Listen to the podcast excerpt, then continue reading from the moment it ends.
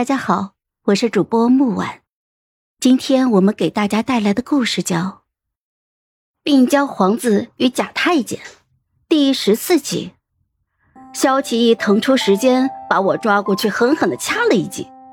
温若言坐在喜床上，一身凤冠霞帔，娇羞不胜凉风。宫女们鱼贯而入，萧启明带着一干人进来闹洞房，欢欢喜喜的。我站在一旁，猛然的吐出一口血，喷在了萧启义的婚服上，血渗透了他的婚服，留下一团深色。他当时脸就白了，其他人也是一愣。萧启明大喊道：“传御医，快快传御医！”我不断的吐血，脸色一点一点的变得清白，如同将死之人。我吃了这么些时候的药，却选在今天毒发。如果萧启义娶的是别人，我倒是会平平静静的走。但是我讨厌温若言，所以我要毁了他这一生最重要的日子。萧启义，放我走吧！你，你看，你护不住我的。温若言给我下了毒，你都不知道，将来。你会娶更多的女人，我我我会死更多次的。我躺在萧启义的怀里，还在笑着。萧启义手都在抖，他想帮我止血，又不知道怎么办，嗓音抖着说道：“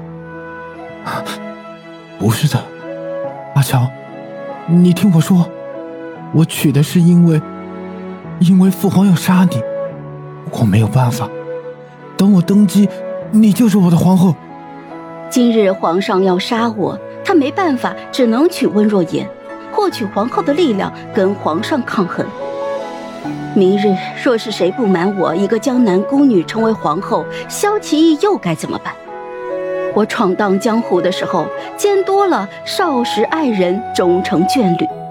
也永远忘不掉我娘被情爱熬干了精神，死在进京的路上。我抬手摸了摸她的眼角，轻轻地说：“放我走吧，萧启义，别哭了，我会黏着你的。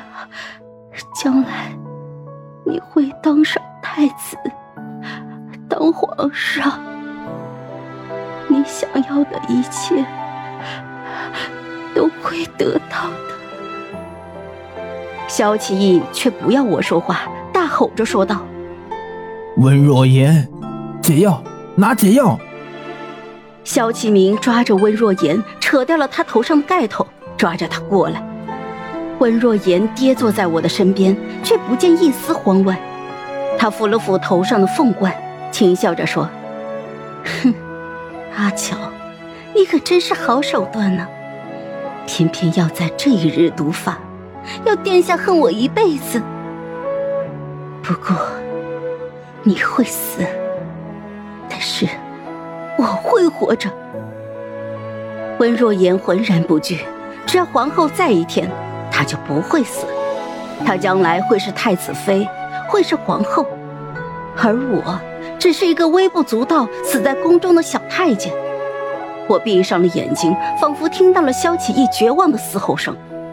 我甘愿饮下那杯毒酒，换一场轰轰烈烈的离开。